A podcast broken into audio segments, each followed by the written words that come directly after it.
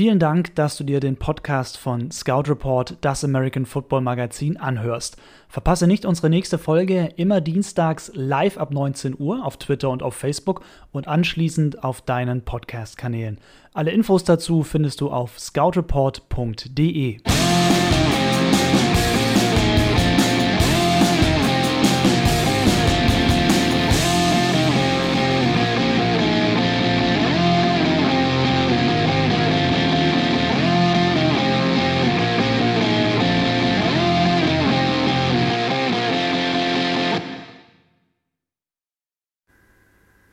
Hallo und herzlich willkommen, einen wunderschönen guten Abend aus Berlin, hier bei Scout Report, das American Football Magazin. Ja, und Roman Motzkos ist mal wieder da und winkt natürlich fleißig.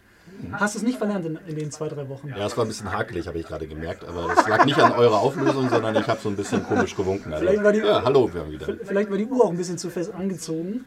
Oh, geht noch. Es geht noch, okay. Off-Season-Modus. Also ich bin ein bisschen auf Sparflamme. Okay, bevor die Hand blau wird, werden wir auf jeden Fall Roman von seiner Smartwatch befreien. Schön, dass ihr dabei seid. Wie immer der Aufruf an euch, haut in die Tasten, wenn ihr Fragen habt zur NFL, zur GFL. Wir werden so viele wie möglich beantworten. Wir sehen auf unserem Bildschirm jetzt auch wieder, wer die Fragen stellt. Das ist schön. Und ansonsten haben wir ein paar aktuelle Themen, die wir besprechen wollen, Roman. Und wir starten mit den Seattle Seahawks. Die Verträge mit Doug Baldwin und Safety Cam Chancellor wurden ja nicht verlängert, weil sie den Medizincheck nicht bestanden haben. Von, den, ja, von dem Super Bowl-Team von 2013 sind jetzt noch da Russell Wilson, Bobby Wagner, und KJ Wright. Also ist also der Umbruch jetzt endgültig bei den Seahawks da? Ja, ist er. Ähm, haben viele letztes Jahr schon prognostiziert, dass es einen großen Umbruch geben wird. Ähm, was ich ähm, noch viel wichtiger finde, ist jetzt nicht, dass Cam Chancellor äh, nicht mehr dabei ist in der Defense, sondern Earl Thomas. Der Free Safety ist auch weg, der ist nach Baltimore gegangen. Das heißt also, die Legion of Boom ist wirklich nicht mehr existent. Ähm, dementsprechend äh, war ja auch irgendwann mal anzunehmen, dass es da einen Bruch geben muss oder einen Umbruch geben muss. Die Jungs werden ja alle nicht jünger und man hat es auch bei Baldwin gesehen, ganz klar. Äh, so eine NFL-Karriere, die zehrt auch am Körper und dementsprechend, äh, wenn man den Medizincheck nicht besteht, dann heißt das eigentlich auch gleichzeitig Karriereende, weil in dem Alter wird man nicht nochmal ein halbes Jahr Pause machen können und dann wieder reinkommen.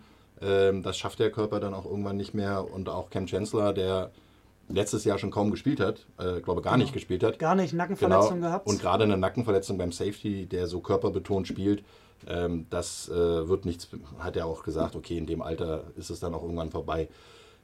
Dass es so kommen musste, war klar. Jede Mannschaft hat durchlebt sowas. Ähm, ich bin mal gespannt, äh, wie die Neuzugänge sowas dann auch ähm, dann kompensieren können. Frank Clark auch nicht mehr dabei, der wurde ja getradet am Draft Day nochmal ähm, nach Kansas City. Pff, ist auch so eine Sache, wo ich sage, dein besten Pass-Rusher. Gut, das konnten sie in der ersten Runde einen Defense-End aufnehmen und haben jetzt auch noch ähm, ein ähm, Ezekiel Ansa, glaube ich, von den Detroit Lions aufgenommen, also ein Defense-Lineman, auch ein Defense-End. Das heißt, sie, sie kompensieren das schon. Mhm. Was ich aber glaube, dass zum Beispiel DK Metcalf, der neue Wide Receiver, nicht unbedingt, ja, wir hatten uns ja schon ein bisschen darüber unterhalten vor der Sendung, äh, nicht die Lücke von Baldwin schließen kann, weil äh, es ist ein ganz anderer Spielertyp. Äh, ja, Metcalf ist schnell, aber er ist überhaupt nicht agil. Also der, der hat eine Beweglichkeit an der Bahnschranke. Also von daher, ist, der ist im Three-Cone-Drill langsamer gewesen als Lineman. Also von daher, das ist Wide Receiver. Das heißt, er muss eigentlich perfekte Routen laufen. Mhm. Das Einzige, was man sagen kann, okay, Russell Wilson kommt unter Druck, läuft nach außen, schafft sich ein bisschen Zeit. Metcalf, lauf nicht zurück zum Quarterback, das kannst du nicht, weil dann müsstest du anhalten und zurücklaufen, sondern lauf in die Endzone. Russell Wilson kommt da schon hin. Äh, das wäre die einzige Variante. Aber, Aber im Moment. Auch, das wäre doch ein bisschen vorhersehbar dann, wenn er nur solche Routen läuft. Deswegen sage ich ja auch, er war auch kein First-Round-Pick. Also, nee. das haben viele Leute ja gesagt: Mensch, der muss in die erste Runde, weil seine körperlichen Werte so stark sind. Was körperliche Werte äh, bedeutet, das kann Moritz Böhringer am besten erzählen. Ähm, da wäre es mal interessant zu hören, wie sein Status jetzt wird. Ähm, nein, aber ganz ehrlich, Metcalf ist jetzt nicht ein Wide Receiver, wo ich sage, der rettet dir die Saison. Ja, der wird ein paar gute Catches machen, gerade im Downfield-Bereich. Ähm, auch durch seine Größe, weil er hoch anwerfbar ist. Baldwin war eher ein kleiner Wide Receiver, der über die Mitte ganz viel gemacht hat und, und sich immer wieder gut freigelaufen ist. Also deswegen, das wird äh, eine viel größere Frage sein. Aber äh, ich glaube auch, die Seattle Seahawks werden dahin zurückgehen, wo sie herkommen, nämlich ein Laufspiel. Und da sind sie stark gewesen letztes Jahr und das werden sie dieses Jahr auch wieder aufziehen. Schon mal ein ganz weiter Blick in die Glaskugel für dich noch ein Playoff-Kandidat? Letztes Jahr hat es ja gereicht, auch überraschenderweise, aber jetzt nach den Abgängen auch Ähm, da ist schwierig. noch ganz, ganz viel Zeit dazwischen. Also jetzt haben wir die, die OTAs, das heißt also die inoffiziellen oder offiziellen Trainingseinheiten äh, mit den Rookies, mit den äh, Leuten, die sie sich als Free Agents geholt haben und natürlich auch als äh, undrafted Free Agents. Ähm, da ist noch gar kein Status zu sagen im Moment, wie gut die Mannschaft sein wird, weil da kommen natürlich noch die komplette äh, Trainingslagersaison sozusagen, so nenne ich das auch immer, weil das sind ja immer ein paar Wochen. Dann kommen die Preseason Games, da ist dann Kontakt mit anderen Leuten richtig viel. Da kommen Scrimmages dazu. Ähm, da wird eine Verletzten-Situation entstehen, die hoffentlich bei jeder Mannschaft äh, so gering wie möglich ausfällt. Aber ähm, so eine Prediction jetzt schon zu sagen, äh, ist eigentlich fast unmöglich. Ist auch eine sehr gemeine Frage. Ja, ich denke aber, dass, man, Mai, Mitte dass du mich äh, Mitte August darüber nochmal fragen kannst, dann können wir drüber reden. Machen wir gerne.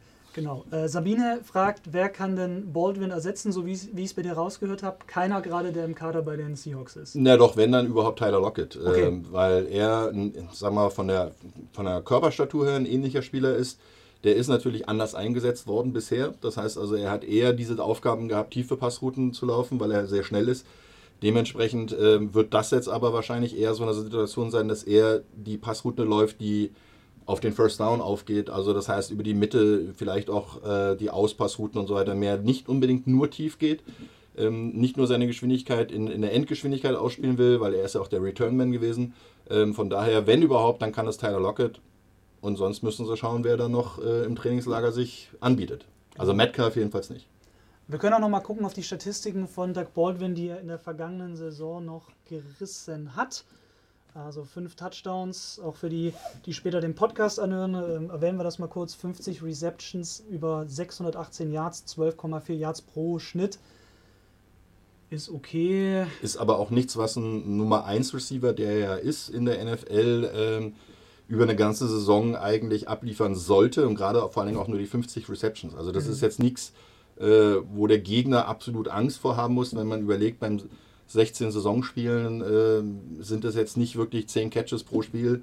Äh, ist sowieso wäre übertrieben, aber ähm, die Anzahl ist dann doch eher überschaubar. Und ähm, da sieht man aber auch schon, dass das ganze Konzept der Seattle Seahawks sich ein bisschen gedreht hat, weil sie halt über drei gesunde Runningbacks verfügt haben und weil die Offense Line sich gerade im Runblock verbessert hat, im Passblock sind sie immer noch anfällig. Dementsprechend äh, ist Wilson auch nicht derjenige, der jetzt die, wie, wie die Jahre davor, wie die zwei Jahre davor, wo er wirklich viel geworfen hat. Letztes Jahr hat er da nicht mehr so viel geworfen, weil, wenn du läufst, ist das Risiko auch geringer, den Ball zu verlieren. Ja. Doug Baldwin auch keiner gewesen, den man jetzt in Double Coverage nehmen musste, weil er so gefährlich ist. Also bleibt spannend, was auch bei den Seahawks noch passiert. Wilson wird ja auf jeden Fall bleiben, hat ja einen fetten Vertrag Ja. bekommen, das hatten wir auch hier besprochen. Von dem her schauen wir mal, was die Seahawks in der neuen Saison noch machen. Ist ja noch ein bisschen, bis es losgeht. Ganz kurz noch, der Anton äh, hat es natürlich auch noch gesagt, ähm, Baldwin hat auch nicht die ganze Saison durchgespielt und das ist jetzt auch der Grund. Er musste sich seit äh, der Ende der Saison drei Operationen unterziehen, Schulter, Fuß und so weiter. Und äh, das ist halt auch eine Sache, wenn du dann nicht hundertprozentig fit bist, das kann der Körper dann irgendwann nicht mehr kompensieren. Und dann kommen natürlich auch solche Zahlen zustande, wenn, wenn du nicht alle Spiele spielst, dann äh, kannst du da auch nicht mehr ganz vorne in der Statistik sein. Genau. Der Hinweis an euch war gerade auch schon das Stichwort Podcast gefallen ist. Wenn ihr es nicht mehr schafft, live die Show zu sehen und ihr vielleicht auch mal als Audio haben möchtet, dann einfach auf scoutreport.de. Wir haben unter anderem auf ähm, ja, Spotify gibt es dann eben auch noch schön das Audio-File und für unsere Supporter, also die uns auf Patreon mit ein paar Euros unterstützen, für die gibt es immer wöchentlich am Wochenende noch einen extra Podcast, wo wir quasi immer noch mal gucken, okay, welche Thesen haben wir aufgestellt, wo lagen wir Macher von Scout Report richtig, wo lagen wir falsch und dann stellen wir noch mal ein paar neue Thesen auf. Einfach mal auf scoutreport.de, da gibt es prominent oben einen Artikel, so könnt ihr Scout Report unterstützen, da könnt ihr einfach mal reinschauen und gucken, ob das was für euch ist. Wir würden uns sehr freuen. Fabian Lang zum Beispiel ist auch neu dazugekommen, der uns jetzt mit 5 Euro im Monat unterstützt. Können auch ein 1 Euro machen, können auch 20 Euro machen. Es gibt ja so verschiedene Kategorien. Das liegt ganz bei euch. Genau. Zurück zur NFL. ESPN hat ein, wie ich finde, etwas mutiges Ranking gemacht, hat acht seiner Experten befragt, welches NFL-Team sich denn in der Offseason am besten verstärkt hat. Da waren zweimal die Bills dabei, das hat mich ein bisschen überrascht. Zweimal die Raiders, okay, kann man machen. Zweimal die Browns, kann man auch machen. Einmal die Lions und einmal die Colts, Roman. Welches Team hat sich denn deiner Meinung nach am besten verstärkt in der Offseason? Also aus dieser Auswahl würde ich sagen, auf jeden Fall die Browns und die Raiders. Ähm, die haben vor allen Dingen, ähm, die Browns haben natürlich äh, einen Mega-Deal äh, gelandet mit äh, OBJ, ganz klar. Odell Beckham Jr., der das Passspiel von Baker Mayfield auf jeden Fall unterstützen wird. Äh, mit Travis Landry ja gemeinsam, sein alter College-Buddy, die werden da auf jeden Fall ein bisschen rocken. Spezi. Aber auch Olivier äh, Vernon von den New York Giants geholt, ähm, der kann auch einigermaßen Druck machen. Hat in New York mal nur angedeutet, wie gut er ist, hat einige gute Spiele gehabt, aber nicht kontinuierlich gut. Aber ähm, wenn er außen mit Miles Garrett zusammen Druck macht. Also da möchte ich auch nicht gegnerischer Offense Tackle und Quarterback sein. Also da wird es bestimmt auch ähm, das ein oder andere Meet and Greet am gegnerischen Quarterback geben. Das ist, äh, das ist nett ausgedrückt. Das ist auch nicht schlecht. Das müssen wir auf ein T-Shirt haben. Wäre nicht schlecht, ja. Und ähm, natürlich, äh, die Browns insgesamt sind eine aufstrebende Mannschaft. Da äh, ist schon einiges passiert. Die konnten auch in der Draft wieder einigermaßen äh, gut zuschlagen. Natürlich die, die Raiders mit ihren vier First-Round-Picks, also da hast du eine breite Auswahl. Aber das musste auch passieren, weil Gruden natürlich auch gesagt hat, ich möchte jetzt meine Mannschaft zusammenstellen. Dementsprechend ja. ist da einiges passiert. Aber die haben vor allen Dingen natürlich auch für Derek Carr einiges getan. Den Quarterback der Raiders, der hat nämlich zwei neue Waffen bekommen mit Tyrell Williams und natürlich mit Antonio Brown. Ähm, da ist bestimmt auch einiges noch, ähm, was demnächst, glaube ich, da ganz gut laufen wird. Die haben einen Running Back unter anderem gedraftet in der ersten Runde. Genau, also, Marshall Lynch hat ja aufgehört. genau, da ist also auch neues, frisches Blut drin. Haben auf jeden Fall den stärksten Running Back sich geholt, äh, der in der Draft zur Verfügung war. Also von daher, da ist einiges passiert. Ähm, Bills verstärken, ja, weil verschlechtern kann man sich, glaube ich, nicht mehr. weil ähm, man muss mal dazu sagen, in den letzten Jahren haben die Bills keinen 1000 Yard Rusher, keinen 1000 Yard Receiver gehabt. Das heißt, sie haben einfach keine wirkliche Angriffswaffe. Jetzt haben sie sich einen 36-jährigen Running oder bald 36-jährigen Running Back geholt, Frank Gore. Der macht in jeder seiner Saisons 600 Yards. Ja, okay. Äh, ist natürlich für so einen Spieler auch eine super Leistung. Ähm, hat auch bei Miami das ein oder andere noch gerissen jetzt zum Schluss. Aber er ist auch kein Every Downback mehr. Der, also der hat schon über, was ich, 10.000 Berührungen, Touches mit dem Ball gehabt. Ähm, das heißt also, der, der Körper ist wahrscheinlich auch nicht dafür da, 16 Saisonspiele komplett als Starter durchzuspielen. Ja, auch krass, dass er noch weitermacht. Mit 36 ja. als Running Back. Gut, er wird als, als Backup drauf. von McCoy natürlich da sein, Lishan McCoy, ähm, ja. der dort immer noch tätig ist. Aber auch er kommt langsam ins Alter. Ähm, wird natürlich eine ganze Menge an Josh Allen hängen. Ne? Die äh, haben jetzt zwei neue Wide Receiver geholt mit Josh Brown und äh, Cole Beasley. Da könnte ich mir vorstellen, dass es fürs Passspiel ganz interessant ist, aber das sind auch eher Schlümpfe im Vergleich zu anderen Wide Receivers. Deswegen spielen sie auch in Blau? Kann durchaus auch sein. Also, also mit, mit, Büffel, hat, gemein, mit Büffel hat das wenig zu tun, was ja. da auf der Wide Receiver Position rumrennt. Ähm, und sie haben äh, Tyler Croft äh, geholt als Titan. Sie haben dann nochmal einen Titan gedraftet. Sie haben jetzt, glaube ich, fünf oder sechs Titans im Kader. Äh, Lee Smith haben sie auch verlängert um drei Jahre ihren Blocking Titan. Also da muss ich sagen, ja, also Verstärkung ist das natürlich, aber äh, am Ende des Tages ist das nicht der nächste Sprung. Also da wird einiges passieren. Und in der Defense muss noch viel mehr passieren bei den Bills. Äh, die haben zwar einen sehr starken Cornerback, aber äh, am Ende des Tages äh, muss jede Mannschaft sehen, was ihre größten Notwendigkeiten sind. Und da haben sie halt ein bisschen was getan. Ja, also wie gesagt, äh, wenn du vom Tal kommst, ist der Weg nach oben eigentlich immer vorgegeben.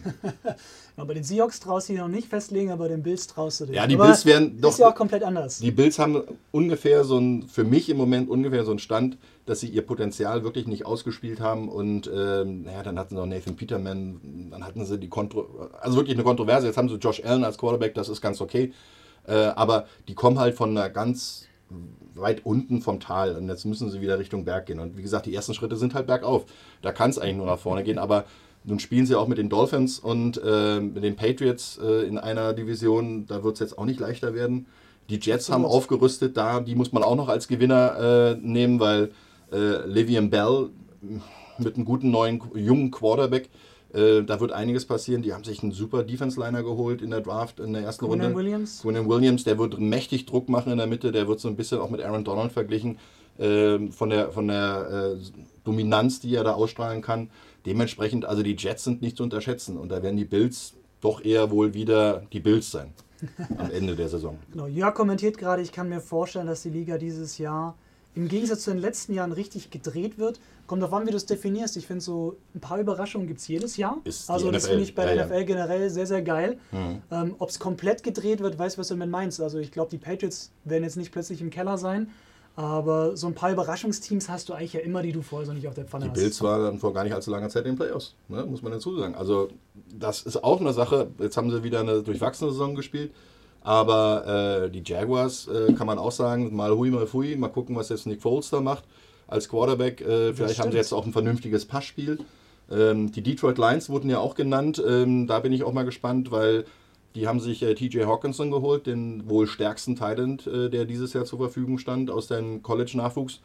Ich denke, da wird auch ein bisschen was mit Matthew Stafford gehen, aber alle Mannschaften, die ich eigentlich so im Fokus hatte, mussten eigentlich eher in der Defense was tun. Und äh, dementsprechend äh, glaube ich, dass da ähm, vielleicht jetzt nicht der ein oder andere wirkliche Brecher dabei war. Aber deswegen bei, den- bei den ähm, äh, Verpflichtungen von, von Olivier Vernon äh, bei den Browns, das könnte so, so ein kleiner nächster Step, also ein nächster kleiner Legostein sein, der dann hilft. Ähm, da fehlt mir zum Beispiel bei den Raiders noch ein bisschen was und äh, bei den Lions sowieso. Und apropos Verpflichtung und Teilen, vielleicht ist ja bald noch mal einer auf dem Markt. Kyle Rudolph bei den Minnesota Vikings. Die ersten Vertragsverhandlungen sollen jetzt gescheitert sein. Ähm, da verdichten sich auch zumindest die Anzeichen. Er selber sagt, er würde gerne bleiben. Mhm. Was glaubst du, wird er getradet? Macht es noch Sinn, dass er bleibt im System bei den Vikings? Also bei den Vikings sehe ich gar nicht mal das große finanzielle Problem, weil wenn man sieht, Thailand äh, ist natürlich eine Position, die sehr, sehr wichtig sein kann. Äh, Kyle Rudolph ist gerade innerhalb der Red Zone äh, eine Waffe, da kennen wir ja den Spitznamen, the Rudolph the Red, Nose, äh, Red Zone Reindeer. Ähm, der hat äh, natürlich eine ganz, ganz wichtige Aufgabe auch in diesem Team, weil ähm, man kann, wenn sie sich jetzt, äh, haben sie sich ja im äh, Draft auch einen neuen Thailand geholt, ähm, der in der zweiten Runde gezogen wurde, gilt Irv auch Smith heißt ja. Junior. Ja. Genau. Der, der galt auch eine Zeit lang äh, so ein bisschen als Ersatz für eventuell Gronkowski bei den Patriots. Also der wurde hoch gehandelt. Ist auch ein Receiving Talent. Ähm, und da macht es natürlich auch Sinn, wenn man jetzt die Taktik sieht. Wenn man mit einer, mit einer One-Two-Defense spielt, das heißt also ein Running Back und zwei Titans, zwei Wide Receiver, die stehen sowieso fest. Ne? Da haben wir ja Stefan Dix und ähm, Adam Thielen? Adam Thielen, danke. Der Ja. hat auch einen neuen Vertrag bekommen. Und wenn man jetzt sieht, dass äh, Kyle Rudolph, der kostet 7,1 Millionen Euro, äh, Euro wäre schön, Dollar, äh, für ihn wahrscheinlich. Also 7,1 äh, ist sein, sein Cap Space äh, dieses Jahr, dass er also verdienen würde. Äh, mit allen Bonus und Incentives wären es nur 7,6. Also das ist natürlich eine Menge Geld, aber Mhm. es ist wahrscheinlich auch wert. Ist sein letztes Jahr. Das heißt also, wenn sie ihn jetzt traden, muss jemand anders den Vertrag übernehmen. Also für die eine oder andere Mannschaft wäre es ein Schnäppchen. Ich denke, dass zum Beispiel, wenn Rudolph wirklich auf den Markt kommen sollte, äh, Patriots. War mir klar, was du da sagst. Also Aber hallo, ja, die, na, die haben ja auch, die haben auch einen, einen äh, großen äh, Bedarf, Absolut. um das wieder zu füllen. Um nochmal kurz auf die taktische Variante zu kommen, eine One-One-Defense, das heißt also ein Running Back, ein Tight End äh, mit drei Wide Receivern, dann spielst du halt als Gegner mit mehreren Defense Backs. Das heißt also, du hast dann äh, die Variante, dass du nicht so variabel im, im Passspiel bist, weil du halt äh, schnelle Gegenspieler hast. Wenn du mit zwei Titans spielst, also eine One-Two-Defense, dann hast du rechts und links meistens halt die Titans oder so auch auf einer Seite ähm, und dementsprechend kannst du Mismatches herstellen. Dann spielt der Titan plötzlich gegen den Safety, der wesentlich kleiner ist, oder gegen den Linebacker, der langsamer Genau, ist. der macht dann so und Ne? dann. Das heißt, und gerade bei Rudolph und auch bei Smith, ist, das sind große Jungs, ähm, da hast du dann äh, auf jeden Fall einen Vorteil. Und deswegen ist eigentlich auch der, ähm, der Hintergrund im Moment von Kyle Rudolph, der sagt, na, ich würde gerne hier weiterspielen. Ich fände es toll, wenn wir eine One-Two-Defense, äh, Offense spielen würden, weil dann kreieren wir Mismatches und dann haben wir alle mehr davon. Weil dann werden nämlich auch die Außenspieler, also Dix und Thielen, viel eher mal in eine Man-to-Man-Coverage gehen, äh, genommen werden müssen und dementsprechend haben sie auch eine größere Chance, sich dann freizulaufen. Und mit Kirk Cousins gibt es ja auch einen Quarterback bei den Vikings, der bewiesen hat, dass er den Ball werfen kann. Er so kann, ist es ja auch nicht. kann, also ja. von dem her, Passspiel bei den Vikings immer eine Option. Patrick Stolz schreibt gerade, dass die Gespräche mit Rudi Und dem Stuff. genau, und dem Staff wieder aufgenommen werden sollen. Ja, ist noch nichts offiziell, ne? Müssen wir einfach mal abwarten. Ja, sie müssen theoretisch ja auch jetzt nicht wirklich was machen, weil sie haben den Vertrag, der noch da ist für 2019. Richtig. Ja, also wenn gar nichts passiert, dann spielt er einfach dieses Jahr. Äh, natürlich ist dieser Cap Space, also diese 7,1 Millionen, wir erinnern uns, Kirk Cousins hat einen 84 Millionen Dollar Vertrag über drei Jahre, der ist teuer. Der war kein Schnäppchen. Ja, der war kein Schnäppchen und dementsprechend muss dann jeder, jeder Dollar nochmal umgedreht werden. Äh, dann hat man natürlich auch vielen einen großen Vertrag gegeben und es sind acht Spieler insgesamt, die gute Verträge inzwischen äh, in den letzten zwei Jahren unterschrieben haben. Ähm, da freuen sich die Leute natürlich auch, dass sie zusammenspielen dürfen. Cousins hat gesagt, als Thielen den Vertrag bekommen hat, jetzt kann ich wieder ruhig schlafen, weil ich weiß, dass ich den Ball loswerde. Äh, das wird ihm mit Rudolph eh nicht gehen, gerade bei den schnellen und kurzen Pässen. Ähm, da fehlt noch, äh, wenn er gehen würde, wäre wär auf jeden Fall erstmal ein Verlust, weil äh, Smith wird auch nicht diese Schritt, äh, diese großen Fußstapfen sofort ausfüllen können. Genau, wir können auch einmal noch kurz auf die Statistiken schauen von Kyle Rudolph in der vergangenen Saison.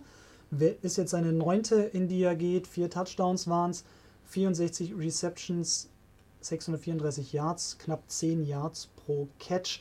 Klar, Touchdowns sind natürlich weniger, weil natürlich auch Adam Thielen und Stefan Dix einiges abgreifen. Aber trotzdem ist er ein Thailand. Also muss Richtig. man immer noch sagen. Also 64 Catches für einen Thailand äh, zeigt eigentlich, wie wichtig er ist, weil er gerade in Situationen dritten und fünf oder äh, zweiter und Goal oder sowas dann halt angespielt wird bei, bei kurzen Distanzen.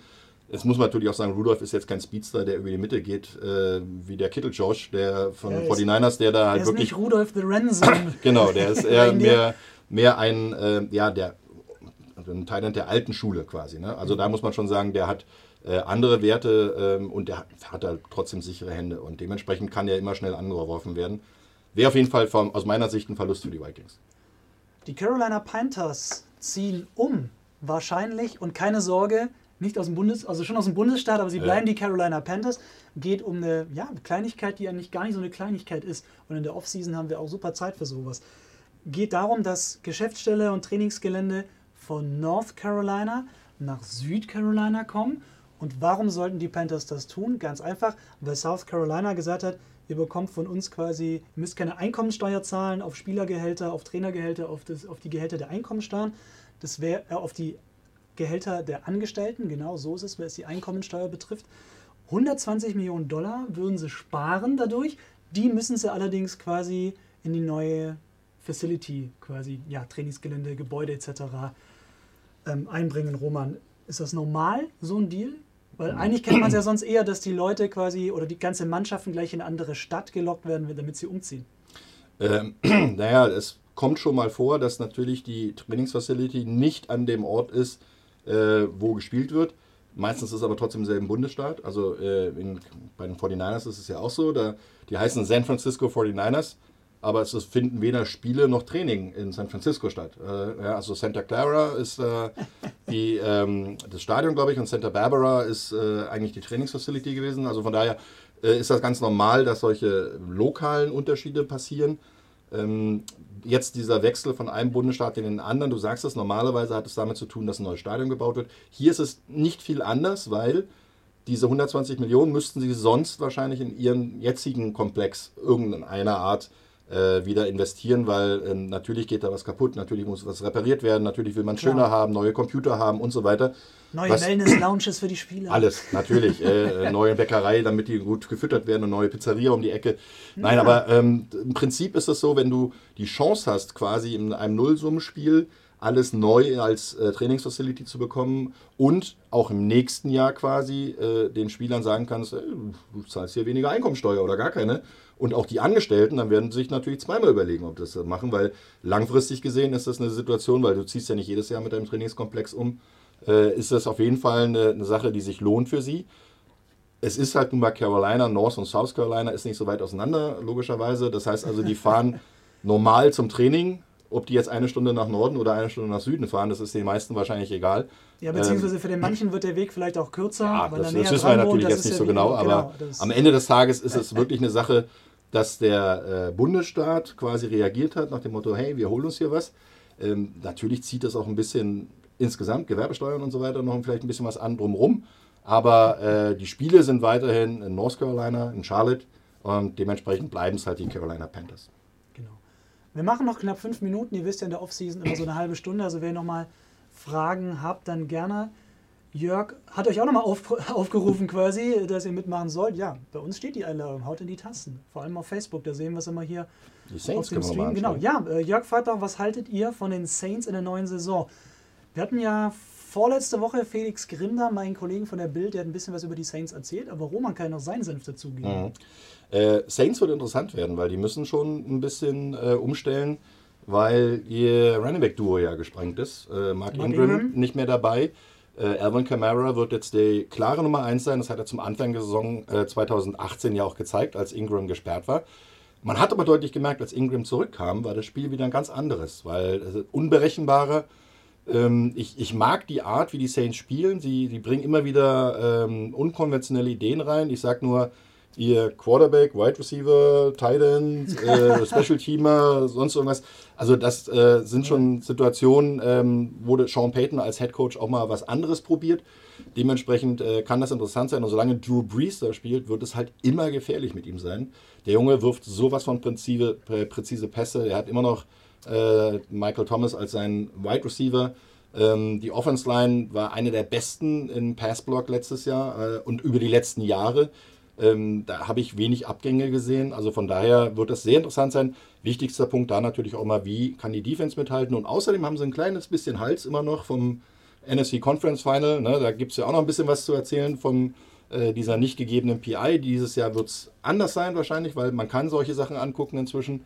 Äh, wobei, ähm, daran wird es nicht äh, ein Spiel entschieden. Aber gut, das haben wir schon ein paar Mal besprochen. Aber die Saints Kaum, werden, kaum. werden auf jeden Fall in NFC South ein wichtiges Wort, Wörtchen mitreden. Und ich kann mir sehr gut vorstellen, dass sie den Schritt Richtung Playoffs, weil da hat sich wenig verändert, außer Mark Ingram. Und den werden sie irgendwie mit einem jungen Running Back ersetzen. Äh, dementsprechend kann da eine Menge passieren. Und äh, ich sehe die, die Saints auf jeden Fall nicht schlechter als letztes Jahr. David fragt, glaubst du, dass Bruce Arians endlich James Winstons Potenzial ausschöpfen kann? Oh, die ewige Frage. Mhm. Und glaubst, also was das Potenzial angeht, und glaubst du, die Verletzung von Jason Pierre-Paul bleibt? Ähm, ja, Durch die der- Verletzung genau. bleibt dann äh, Gerald McCoy. okay. Ja, also definitiv ist nichts in der NFL. Also das äh, kann man schon mal sagen. Äh, JPP ist natürlich ähm, eine schöne Verpflichtung gewesen, aber dann doch wieder nicht. Dementsprechend äh, weiß ich jetzt nicht so genau. Aber McCoy ist natürlich ein wichtiger Mann in der Defense Line ähm, von den äh, Buccaneers. Bruce Arians wird auf jeden Fall aufräumen. Also der wird auf jeden Fall einen neuen Schwung reinbringen. Er ist ein sehr gemütlicher Trainer, wenn man ihn von außen sieht. Ähm, man hat ja natürlich die Gelegenheit gehabt, äh, damals bei All or Nothing mal auch hinter die Kulissen zu gucken. Ähm, er ist ein sehr akribischer Trainer. Ähm, der wird sehr, sehr viel Wert auf Disziplin legen. Hat auch schon bewiesen, dass er mit Spielern, die vielleicht nicht ganz so problemfrei sind, äh, gut umgehen kann. Dementsprechend kann ich mir vorstellen, dass jetzt, ab jetzt quasi, ab die OTAs, also diese ersten Trainingseinheiten, vorher war es ja verboten quasi mit den neuen Spielern zu reden, zu trainieren und so weiter. Jetzt dürfen sie es machen, da wird er sich die Leute dementsprechend zusammenholen und auch sein Trainerstab auch dementsprechend äh, zusammengestellt haben. Ähm, die Buccaneers haben großes Potenzial eigentlich über die letzten Jahre gehabt, aber konnten es nicht wirklich abrufen, weil da gab es halt immer Berg und Tal, Berg und Tal. Und wenn ich dann sehe, was sie eigentlich möglich machen können, dann ist mit Bruce Arians, glaube ich, ein guter Mann geholt worden, der jetzt auch wieder frisch ist, weil er hat ein bisschen Pause gehabt. Der hat wieder Lust und ich glaube, in Florida zu coachen ist nicht unbedingt das Schlimmste. Wettermäßig zumindest ganz schön. Und Christian Schertl möchte, dass du noch weiter in die Glaskugel guckst, als ich vorhin dich mit den Seahawks gebeten habe. Chargers reif für den Super Bowl. Auch Nee. reden wir dann vielleicht noch mal im September oder willst du dich auch jetzt schon festlegen? Also da fehlen noch ein paar Bausteine. Ähm, Philip Rivers wird nicht jünger, auch wenn er ein sehr, sehr guter Quarterback ist und ich sehr, sehr großen Respekt vor seiner Leistung habe. Aber mir fehlen da einfach noch ein paar Bausteine in Sachen äh, Konstant, äh, Konstanz. Äh, Melvin Gordon auch oft angeschlagen gewesen in den letzten Jahren, äh, der Running Back. Und ähm, da, da ist einfach noch zu wenig. Die Thailand-Position, gucken, was passiert, wenn jetzt Antonio Gates wirklich in Rente geht. Ja, und, Wenn er denn wirklich in Rente Und Hunter geht. Henry dann vielleicht von seinem Kreuzbandriss zurückkommt. Äh, der war ja schon wieder im Training und hat, hat glaube ich, sogar das letzte Spiel hat er sogar gespielt. Äh, Irgendwie so. Jedenfalls, da sind so viele Fragezeichen. Da muss ganz, ganz viel richtig laufen für die Chargers, damit die in die Playoffs kommen und dann auch weit kommen in den Playoffs. Also von daher, Super Bowl sehe ich noch in weiter Ferne. Das ist klar. Also noch weiter als Februar 2020. Ja, genau. das denke ich. Genau, nochmal der Hinweis an, auf, an euch. Werdet Supporter von Scout Report, des American Football Magazins. Geht, geht auf scoutreport.de. Da findet ihr einen Artikel und könnt schauen, wie ihr, euch, wie ihr uns unterstützen könnt. Jeder Euro hilft uns natürlich. Technik kostet auch alles Geld. Und wir stecken ja auch sehr viel Zeit und Energie rein. Und es soll ja nicht umsonst sein. Sekunde. Mhm. Es soll nicht umsonst sein. Gibt immer wöchentlich für euch nochmal einen exklusiven Podcast für alle Patreon-Supporter. Also einfach mal scoutreport.de gucken. Und Sebastian Sous fragt, gibt es noch ein Power Ranking von euch? Da ist ja ein Experte für uns dabei. Genau, also hier. heute. Ja, genau. heute mal nicht hier, Erik Seewald. Das GFL Power Ranking, das kommt jeden Mittwoch. Und da heute Dienstag ist, kommt's morgen. Genau, das kommt immer jeden Auf Mittwoch. Scout Report. Auf scoutreport.de, genau, da könnt ihr euch dann quasi schön diskutieren drüber. Ähm, ob das alles so richtig ist, was Erik sagt, ist natürlich bei sowas super zu diskutieren, weil ist ja immer Meinung. Von dem her einfach morgen einfach auf scoutreport.de schauen, beziehungsweise wir hauen es auch da nochmal raus über unsere Social-Kanäle. Und nochmal eine Zukunftsfrage von Sabine zum Schluss. Werden die Rams auch so weit kommen, Roman? Ähm, Die haben auf jeden Fall das Zeug dazu. Äh, Sie haben wenig Veränderungen im Moment im Kader, ja, haben viele Verträge gut gemacht. Okay, Sue ist nicht mehr dabei, aber den werden sie ersetzen können. Ähm, die Linebacker-Position ist eigentlich das große Thema, das einzige Need, was sie da haben. Äh, wenn sie das gut erfüllen können, dann wird der Rest, glaube ich, auf jeden Fall in die Richtung Playoffs gehen. Und dann, wer weiß. Genau, da beschäftigen wir uns dann auch noch sehr, sehr genau mit, kurz vor der Saison, wenn die Saison losgeht. Wir freuen uns schon, aber im Moment ist, im Moment ist ja eher GFL-Zeit. Von dem her, genau. Bitte noch nicht fragen, wer den Super Bowl gewinnt. Das ist jetzt wirklich noch viel, viel zu weit. also ich würde mich damit nicht festlegen wollen. Ich glaube, Roman auch nicht. Von dem her passt das. Patriots ist doch sonst langweilig. Okay, alles klar. Nimmt da schon gleich die Spannung raus und das Mitte Mai. Dann verabschieden wir uns mit diesem Super Bowl-Tipp von Roman Motzkus. Die Patriots gewinnen den Super Bowl 2020. Wir erinnern uns dann dran, wenn es soweit ist. Wir wünschen euch eine schöne Woche. Vielen Dank fürs Reinschauen. Denkt dran, Scout Report, das American Football Magazin, die Show auch nächste Woche wieder, Dienstag live ab 19 Uhr auf Facebook und auf Twitter und natürlich alle Infos zur Show und auch drumherum, weitere Artikel und Hintergründe. Diese Woche kommen noch ein paar tolle Interviews auch zur GFL und anderem auch zu den Minnesota Vikings Fans in Germany. Da haben wir mit jemandem gesprochen, der was Spannendes zu erzählen hat. Das alles auf scoutreport.de. Bis nächste Woche Dienstag, 19 Uhr. Wir sehen uns. Lasst euch nicht tackeln. Ciao.